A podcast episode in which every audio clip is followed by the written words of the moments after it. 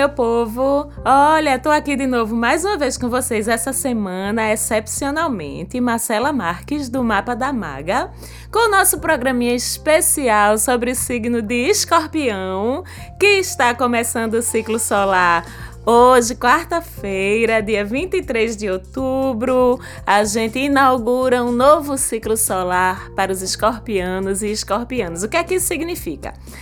Que o Sol entrou nesse signo. Então, quem nascer e quem nasceu no período que vai de 23 de outubro até 22 de novembro terá como signo solar o signo de Escorpião. E aí eu quero aproveitar para mandar os parabéns para dois amigos queridíssimos escorpianos do meu coração. Ricardo Chacon, um beijo para tu. Parabéns. Arthur Almeida, beijo para tu. Parabéns. E o que é que a gente pode falar sobre esse signo tão temido, vítima de preconceito? Até a gente pode dizer odiado às vezes. Não vamos fazer isso com os bichinhos, não. Vamos entender como é que escorpião funciona. Vamos entender quais são as forças também desse signo. Vamos fazer um programa bem lindo para homenagear os escorpianos e escorpianas que estão de parabéns. Então, a gente precisa começar entendendo que intensidade e profundidade em tudo são palavras-chave, assim, dos nascidos sob o sol do escorpião. Hum, a gente pode falar que são muito marcados pela sua capacidade de enfrentar crises, tempestades, enfrentar as mudanças mais traumáticas e o que é lindo, conseguir superar, conseguir se reerguer e conseguir voltar desses momentos de crise muito mais fortes do que antes. Quem nasce sob o signo de escorpião tem uma tendência forte, assim, de mergulhar nas suas próprias profundezas, remexer suas feridas, cutucar sabe? Mesmo que doa, mesmo que sangre, mesmo que saia pus, porque o interesse é de entender o porquê daquilo. Por que, que isso tá doendo? Por que, que isso tá me causando mal? Entender o porquê, entender como funciona e principalmente entender como pode ser consertado, certo? Por isso também os escorpianos e as escorpianas, eles são fascinados por tudo que é mistério, por tudo que é segredo,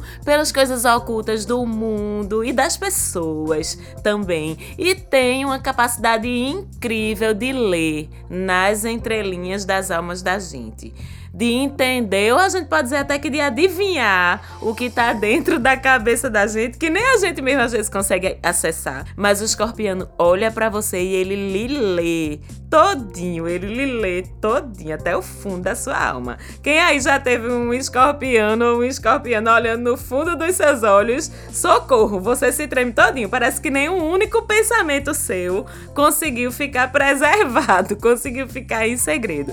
E escorpião tem isso mesmo, essa capacidade de olhar além do que pode ser visto, de olhar além do véu, de entender as coisas com uma totalidade, com uma profundidade que é muito difícil ser alcançada, assim. E por isso mesmo, por essa capacidade toda de ver as pessoas, de ver o melhor das pessoas, mas de ver também o pior das pessoas, o próprio escorpiano, a própria escorpiana é em relação a si muito discreto, muito reservado, muito difícil de se abrir. A gente é muito desconfiado. Na verdade, como ele tem essa capacidade tão grande de enxergar o outro, ele tem medo que o outro faça o mesmo com ele, sabe? Então ele só se mostra em realidade, ele só se mostra em profundidade quando realmente confia no outro.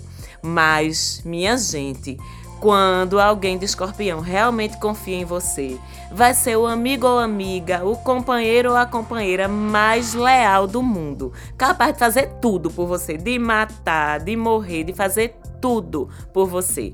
Porque a confiança, ganhar a confiança de escorpião é realmente um prêmio. Agora, não sacanei não, viu? Porque quando o danado se arreta, tu sabe que escorpião tem aquele ferrão venenoso, né? Então, olha, escorpião não perdoa mentira, não perdoa traição, não perdoa sacanagem. Então, quando esse lado sombra de escorpião é ativado, vem todo o processo, que na verdade é o que é o responsável pela má fama que escorpião tem, que é a história da vingança, a história da crueldade no trato, da crueldade nas palavras, da frieza, aquela história de deixar uma pessoa, deixar uma situação sem nunca mais olhar para trás. Porque, olhe, superar trauma, superar crise é com escorpião mesmo, viu? Não vem, não vem achando que escorpião não sobe do salto depois de uma crise, não, porque quem mais sobe é ele. E assim a gente enxerga atrás disso a grande resiliência, a grande determinação, a grande ambição que é também muito característica do signo de escorpião. Os escorpianos e escorpianas são muito focados, muito obstinados em conseguir o que querem. E como eu já disse, ainda que sofram no processo, tá certo? Eles entendem que o sofrimento é parte do processo, não desistem e estão sempre dispostos a lutar até o fim pelo que eles querem conquistar. Sejam coisas, sejam objetivos, sejam pessoas. E falando em conquistar pessoas, uma coisa que a gente não pode deixar de dizer é da intensidade com que escorpião se entrega nos relacionamentos afetivos, né? Ai meu Deus, chega a dar medo. É tudo muito rápido. A entrega, o comprometimento, o envolvimento é um turbilhão de emoções com escorpião, viu? Que quando você vê, você já foi levado. Ah, tome o caldo, a onda passa ali leve e você sai. Envolvimento com o escorpião é assim. Romance com o escorpião é céu e inferno, às vezes num dia só. Minha gente, é de manhã o inferno, de noite o céu, daqui a pouco o inferno de novo, socorro. E quando a gente fala de afeto, quando a gente fala de romance, a gente tem que dizer também que sexo para escorpião. Bom, sexo para escorpião é uma experiência transcendental, certo? Espiritual, cósmica abissal que envolve muito mais do que os cinco sentidos, não é só tato, visão, olfato, paladar, não, certo? Essa parte física também é muito importante para escorpião dentro do sexo, mas a história precisa ser louca, o bagulho precisa ser tubuf, explosivo em todas as sete dimensões.